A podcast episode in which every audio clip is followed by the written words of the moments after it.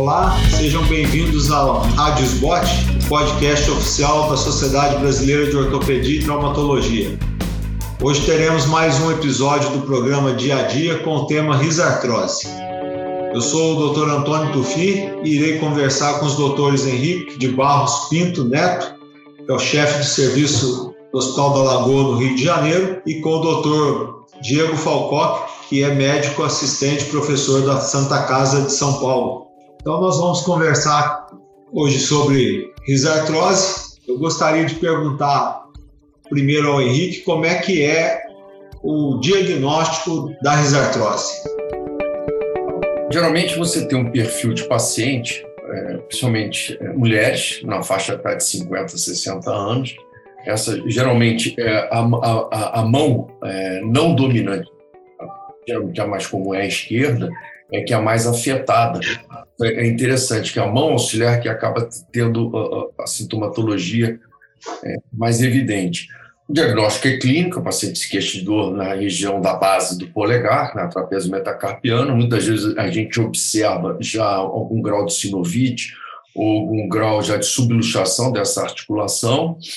É, uma manobra que eu faço é de você fazer a compressão do, do, do metacarpiano em relação ao trapézio, fazer o movimento de circulação para ver se tem algum tipo de crepitação e provocar algum dor, alguma dor no paciente. Então, a gente faz a imagem, a imagem radiológica e usa a classificação de Eaton Little. Ô Diego, na sua prática diária, quando você faz essa radiografia para o diagnóstico da risartrose, você observa uma correlação ou uma dissociação, na maioria das vezes, entre a aparência da radiografia com o quadro clínico do paciente? Essa é uma pergunta interessante, doutor Tufi. É, quando o paciente está nas fases iniciais, é, a gente, então, na classificação de Ito e Littler tipo 1, que é feita na, pela radiografia oblíqua da mão, a gente consegue observar um aumento do espaço, uma radiografia normal.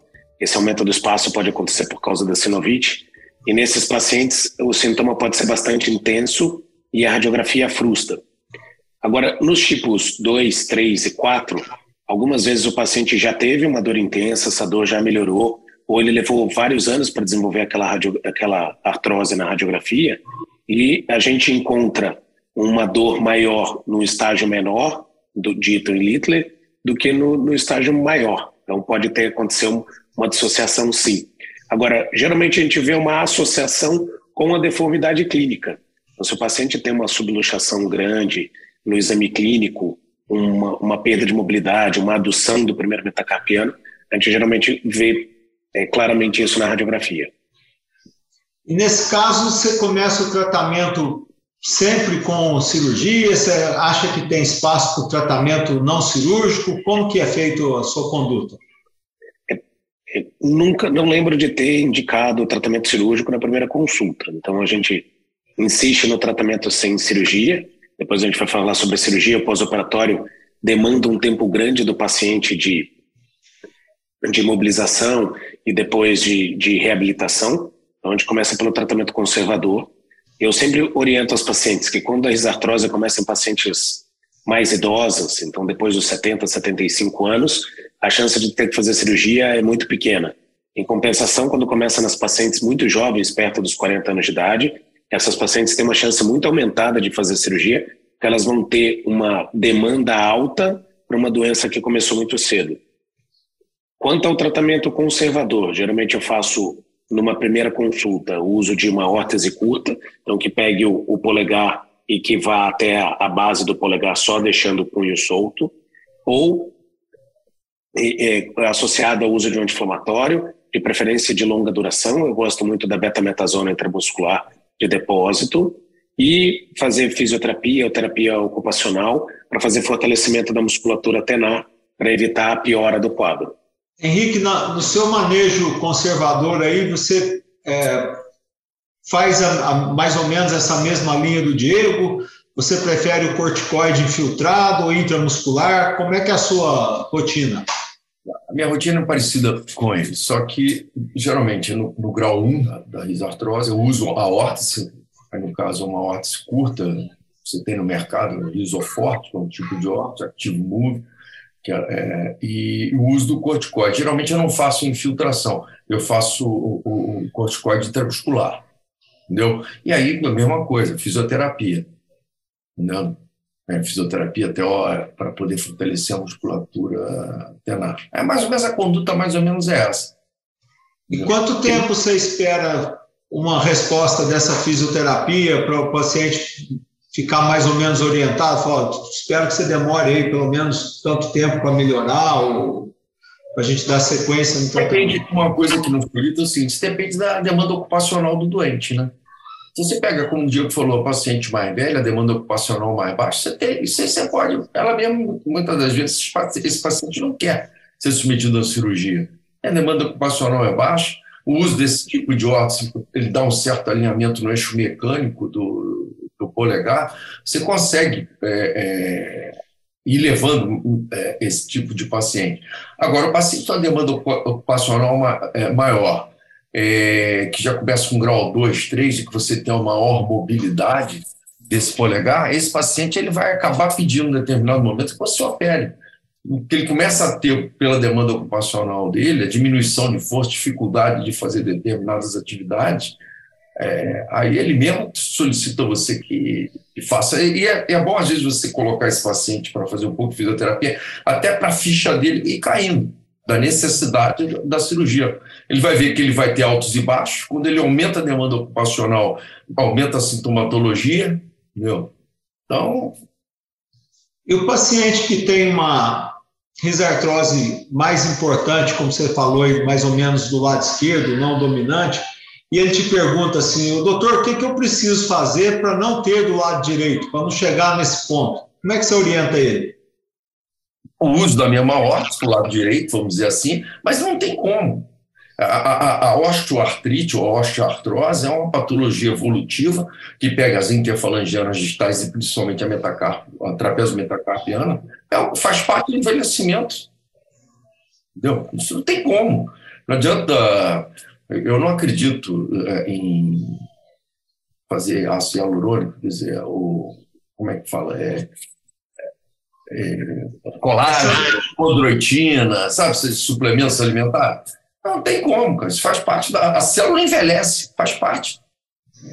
Essa era a minha pergunta para vocês dois agora. O Henrique já deu o ponto de vista dele. Diego, você acha que essa, esse suplemento vitamínico, não sei se a gente pode chamar isso de medicamento, no é, caso aí da do condroitina, glucosamina, Aço, é, colágeno. colágeno. Colágeno hidrolisado, não hidrolisado.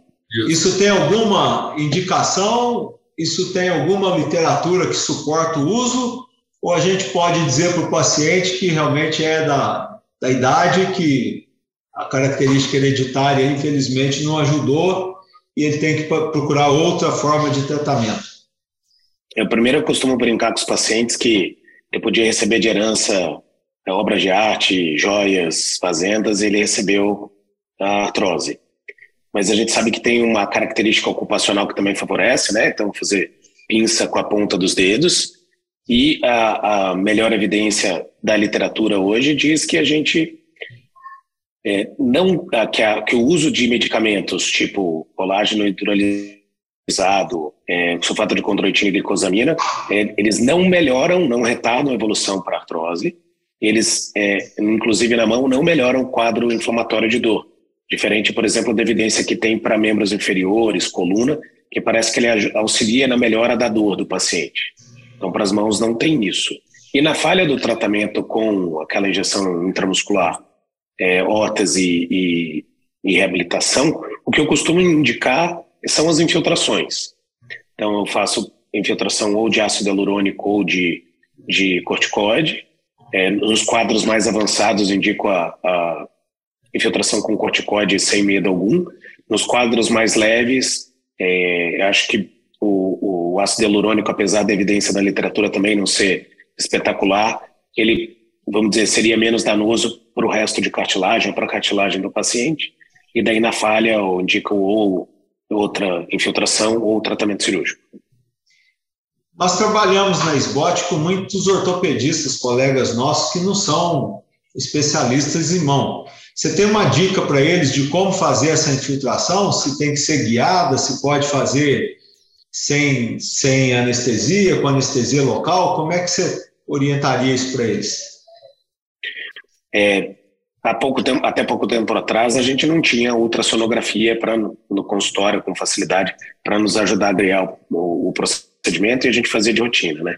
Então hoje o que eu costumo fazer é a gente consegue demarcar a base do primeiro metacarpiano, pede para um auxiliar tracional polegar, aproveita o espaço que abre um pouquinho, né? Nos pacientes com artrose mais grave abre muito pouco e geralmente eu faço a infiltração como uma articulação bem superficial com uma agulha de, de hipodérmico, agulha de insulina, que auxilia na infiltração. Se a gente tiver a opção de utilizar um, um método de imagem associado à ultrassonografia, eu acho que facilita a certeza de que está dentro do espaço e facilita de que a gente, às vezes a gente vinha com a ponta da agulha e acabava batendo no periósteo uma, duas, três vezes até encontrar o caminho da articulação. Com a ultrassonografia a gente minimiza isso mas é, a gente pode é, tranquilamente fazer sem a ultrassonografia no consultório. O Henrique, começando a falar de tratamento cirúrgico, essa é uma das coisas boas que a, a idade traz, porque se traz artrose de ruim, a experiência dá para a gente viver aí um bom tempo e observando tratamento e, e, adquirindo experiência com aquilo que a gente faz e com aquilo que a gente aprende dos colegas, né? No passado, iniciaram o tratamento com trapezectomia e depois, praticamente associado a outras técnicas, até abandonaram a trapezectomia simples e recentemente andou tendo aí alguma volta disso. Você tem experiência só com a trapezectomia ou com aquela técnica de fazer uma distração e para criar um hematoma ali no local? Então vamos lá. É, eu, faço a, é, eu faço a mesma técnica da forma que eu aprendi há 30 e poucos anos. Então vamos lá. Primeira coisa, qual é o, o padrão ouro da, tratamento cirúrgico? Ressecar o trapézio, trapezectomia. Certo? Isso aí é, é, é, é o gold standard, padrão ouro. Agora, se eu vou associar alguma forma de estabilização, Aí eu uso o que eu aprendi, que é o Zancoli, uma fita do, do, do abdutor, é, do abdutor pólices longos, né? Você pega o abdutor, tira a fita, passa pelo, pelo, pelo metacarpiano, vai no flexo cardialis, passa uma, duas voltas e estabiliza. Né? Agora, eu posso associar a, a isto, quer dizer, além de fazer depois a rafia da cápsula dorsal, que eu já deixo ela preparada para posicionar eu posso passar um feed quiche entre o primeiro e o segundo metacarpiano, que aí associa a estabilização, que não deixa de ser hematoma de extração, e mais recentemente o uso do tie rope, do mini tie rope. Entendeu? Qual é a vantagem do mini tie rope? É porque você não tem o, o feed quiche externo e você é, teria é, facilitaria o quê? A, a mobilização precoce seria seria isso o valor agregado que eu vejo do, do, do Falando em reabilitação precoce, se você faz só a suspensoplastia do Zancoli, sem, imobiliza esse paciente com tala, se sim, por quanto tempo, e se põe o tie rope, quanto tempo? Mesma coisa, o que, que, que, eu faço? Eu faço um curativo acolchoado, tipo um curativo antigo, aquele de Jones, que é a coisa que eu associo a um Coban, Aí, quando o paciente retorna ao consultório 70, com 3 dias, 72 horas, 3 dias, 4 dias, eu tiro e boto uma tala curta nele. Entendeu? E aí oriento ele a fazer o quê? A, a, a higiene do curativo, botar um band-aid e o uso da tala. Essa tala eu deixo três semanas. Entendeu? E aí depois, de imediato, o que, que eu faço? Eu faço aquele, ele já começar a fazer os exercícios de capante para poder jogar algum grau de mobilidade. Com três, quatro semanas eu mando para fisioterapia. E dá uma dica para nós aí. Se você abre ali para tirar uma fita do abdutor longo, que invariavelmente está duplicado. É, Duas vezes aconteceu comigo de não ter essa duplicação. Como é que você faz? Usa um M tendão, você parte para outro tendão? Não, se, se, você tem um único. Raramente, eu posso falar, raramente eu vi um único tendão. Se tem um único tendão, esse tendão é grosso. Ele é, ele é, ele é maior. Isso. Faz o tendão, tira um segmento. E eu faço por uma via de acesso só.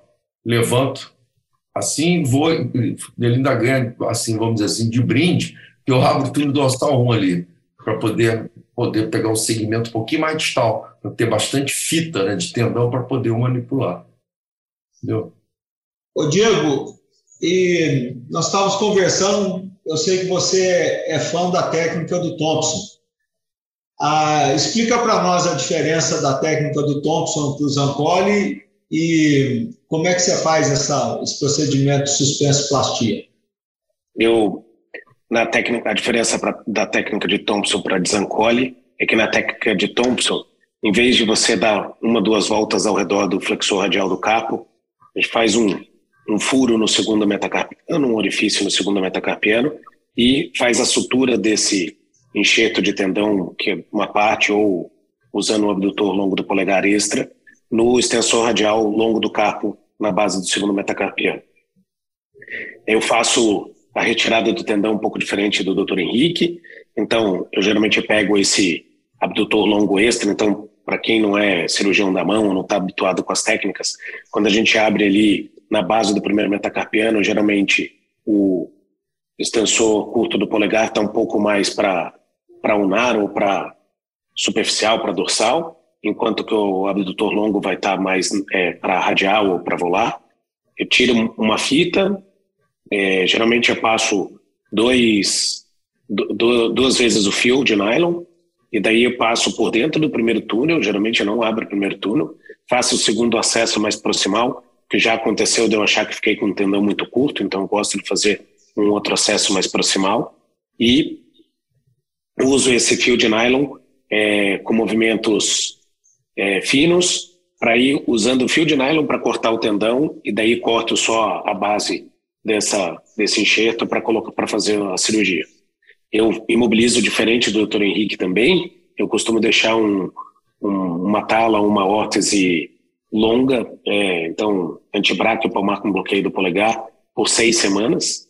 E eu não costumo deixar nem fio de Kirchner e nem nenhum outro dispositivo no pós-operatório, porque os pacientes se queixavam ou do fio de Kirchner no polegar, ou do fio de Kirchner dorsal no segundo metacarpiano. Quando eu tentei não atravessar a segunda cortical do segundo metacarpiano, ele ficou mais frouxo e teve um fio que perdeu. Então eu acabo não deixando nenhum tipo de, de fio de Kirchner, que é uma modificação da técnica do Thompson. Doutor Henrique? Não, é só para deixar claro o seguinte: quando eu faço sangue clássico, eu não boto feed Kirchner, não. Eu só chamei a atenção do feed Kirchner, porque é a ideia do, do hematoma de extração, que veio ser substituído pelo mini Tyrol, entendeu? O, o feed Kirchner mesmo eu não uso, não. O, o, no, no Zancoli clássico, não boto nada. Eu faço e mantenho os três semanas de imobilização, entendeu? E alguém de vocês faz a reconstrução ligamentar ou não é necessário? Eu não vejo necessidade, não. Eu, eu acho que esse procedimento de suspensoplastia ou de Zancoli ou de Thompson, ele faz um, vamos dizer, um neoligamento, ele mantém a altura do primeiro com o segundo metacarpiano, que é aquele arco que a gente vê na radiografia em oblíquo também, né? Isso mostra que a gente conseguiu manter o comprimento. Então, o que, que, que você acha, doutor Henrique? Não, eu, eu me lembrei agora de um detalhe, tem uns anos atrás eu fui chamado, quer dizer, no nosso congresso da, da sociedade, eu fui chamado para moderar uma mesa de. Fiz artrose. E eu fiz um levantamento, na época, tinha um levantamento, só tinha uma meta-análise enorme, um trabalho muito bom. É, o, o, a ressecção do trapézio é o, é o gold standard. Na verdade, ele fala que você tem bons resultados acima de 70%, 80%. Né? E esses maus resultados, aqueles 20%, 30% que tem mau resultado, sempre acontece, acontece o seguinte: você tentar agregar alguma coisa que melhore o seu resultado. Entendeu? Então, eu acho que tirou o trapézio, manteve a altura.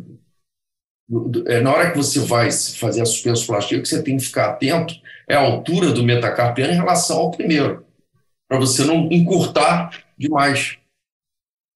Entendeu? Você manter isso. E outra coisa também que eu acho que é um macete você, quando faz a via de acesso, você deixar a cápsula dorsal pro, é, preparada para você agregar o quê? Uma, uma, uma, uma jaqueta, uma, fazer uma sutura em jaqueta posterior para você agregar o que? Estabilização. Aproveitando essas dicas suas, Henrique, quando ah. você tem um cirurgião, principalmente mais novo, a gente tem aquela esperança de retirar o trapézio inteiro e a gente sabe que os ligamentos do carpo são muito fortes. Então, como é que é a sua orientação? Você tira o trapézio inteiro ou você fragmenta ele para retirada? Fragmento, perco tempo não. Primeiro, o primeiro macete é o seguinte: quando você abre a cápsula, como eu falei, já vai no trapézio e já vai justo a osso, bem, bem no osso. E a dissecção para o lado da artéria radial, você vai eu vou dissecando o bisturi bem rente ao osso, que aí, que aí você acha a, a, articulação e você protege a artéria. E ali eu vou, eu vou também, depois eu abro o espaço articular com, com o bisturi, vou rodeando ele todinho, entendeu? Bota aí, bota um roma de um lado, o roma do outro lado, eu tenho o trapézio na mão. Aí divido ele no meio certinho. Aí facilita para tirar. Ô Diego, e você vê vantagens no tratamento que agora tem uma tendência para ser associado à artroscopia? É, é, essa é uma, uma pergunta interessante, porque, pelo que eu lembro de, das últimas meta-análises que eu levantei, não tem evidência de que nenhuma técnica disso que a gente está discutindo, é, técnica de hematoma, suspensoplastia, artroscopia, que nenhuma é superior à outra. Então fica bastante a critério do, é, do cirurgião.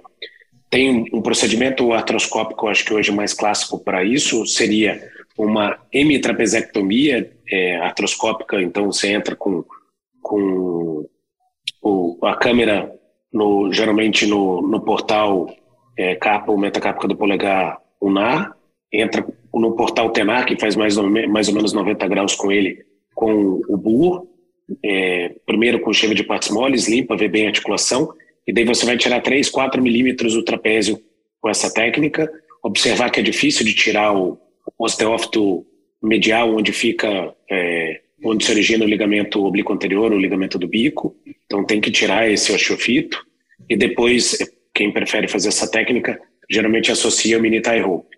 Eu tenho uma experiência pequena com ela, mas eu não vejo vantagem nem em tempo cirúrgico, nem é, em resultado final com a técnica tradicional de Thompson.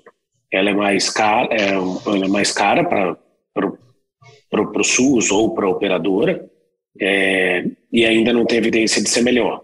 Então, nos nos Estados Unidos, o Jeff Al, que já veio algumas vezes ao Brasil, participou com, Congresso da Regional São Paulo, Congresso Brasileiro de Cirurgia da Mão, é a técnica preferida dele porque ele fala que faz essa cirurgia muito rápido.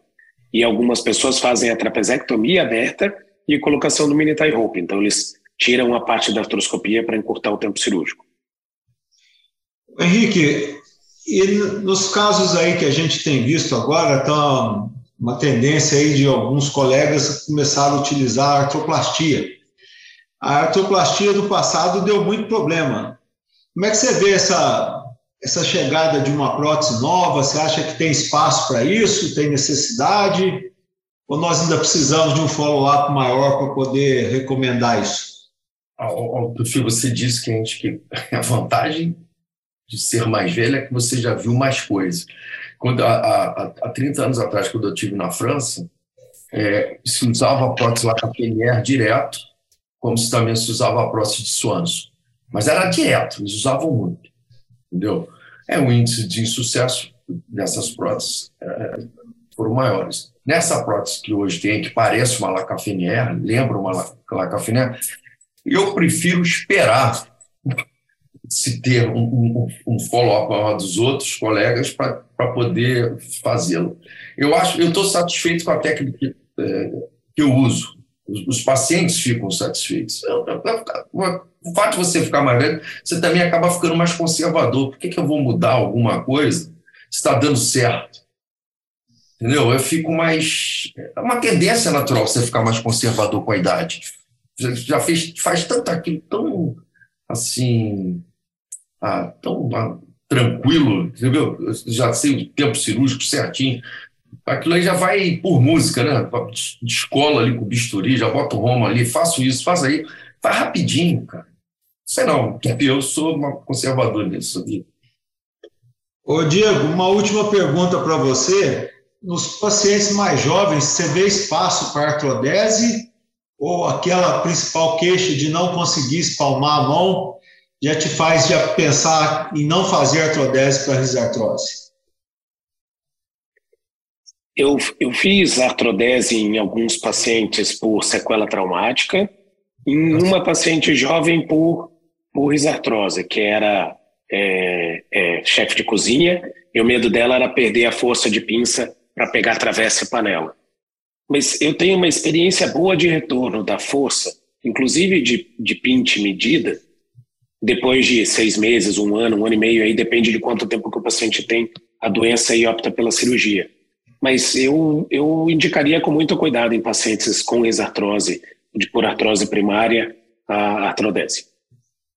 Eu acho que o espaço que eu fiz da artrose, do meu ponto de vista, é para artrose secundária, pós-traumática. Por, para a risartrose. Não, né? Não, e é uma coisa, o paciente, vamos lá, o paciente, ele quando te procura, você já tem indicação cirúrgica, ele já perdeu força. Tem diminuição de força pela dor, pela, pelo, pela, pela, pelo eixo mecânico também, a mecânica dali já está alterada. Na hora que você tira a dor dele e acerta, estabiliza essa coluna do polegar, há uma tendência natural dessa força voltar, quer dizer, não volta igual, não volta, mas que ele, ele cons consegue fazer as suas atividades, ele consegue. Eu, eu, eu, eu concordo contigo, eu digo isso. Eu queria uma, fazer uma pergunta. Os casos que eu tenho muita dificuldade no tratamento cirúrgico são os que têm adução grande do polegar, da primeira metacarpiana, e fazem aquela hiperextensão da metacarpa falângica secundária à artrose e imobilismo primário. Como é que vocês lidam com esses casos quando chegam para vocês? Vamos lá. A metacarfalangiana, se você tem é, é, hiperextensão, quer dizer, você vai levar para flexão e passa um feed Kirchner. Entendeu? Naqueles casos que você tem hiperextensão maior do que 20, 30 graus, você tem às vezes que fazer uma cápsula 10 ou lá para levar para flexão. E tem um, caso que eu comentei com o Tufi antes, a gente estava antes de começar, que é um caso de uma paciente que eu já fiz um lado, vou fazer o outro lado, vai ser quinta-feira agora, já é um grau 4, certo? E aí qual é a grande queixa dela? É que a metacarfalangiana ela, ela tem uma lesão do ligamento colateral ulnar. Se você olhar o polegar dela, é totalmente solto. Então, nesse caso, vou fazer trapezectomia, zancole, zancole clássico, tem que tirar o trapézio, que é onde é a origem do problema, e, e nela, o que, que eu vou usar? O, o tape, o fiber tape. A âncora com fiber tape, substituindo o ligamento. Já é uma senhora, já tem mais de 70 anos, quase 80. Eu acho que seria uma das grandes indicações do, fiber, do, do, do tape para como substituto, ao invés de ficar fazendo a catecbunel, né, fazer, tirando palmar longo. Esse é um, um, problema de uma solução muito difícil, né? Quando a gente tem uma alteração na metacarpo falângica causada por um desequilíbrio da trapézio metacarpal. Então, eu concordo com, com o Henrique e não é fácil essa correção, e a gente tem que customizar esse tratamento para saber o quanto que essa paciente vai precisar de estabilidade na metacarpo falângica depois da ressecção do trapézio, que é basicamente o que ela precisa para sarar a dor. Bom, eu agradeço muito a presença de vocês dois. Acho que foi um bate-papo muito bom, aprendi bastante e para os nossos colegas, eu digo que eles acabaram de ouvir mais um episódio da Rádio Sbot, podcast oficial da Sociedade Brasileira de Ortopedia e Traumatologia, e que todas essas edições estão disponíveis no site www.sbot.org.br e também nas principais plataformas de streaming. Nos vemos no próximo episódio. Um abraço.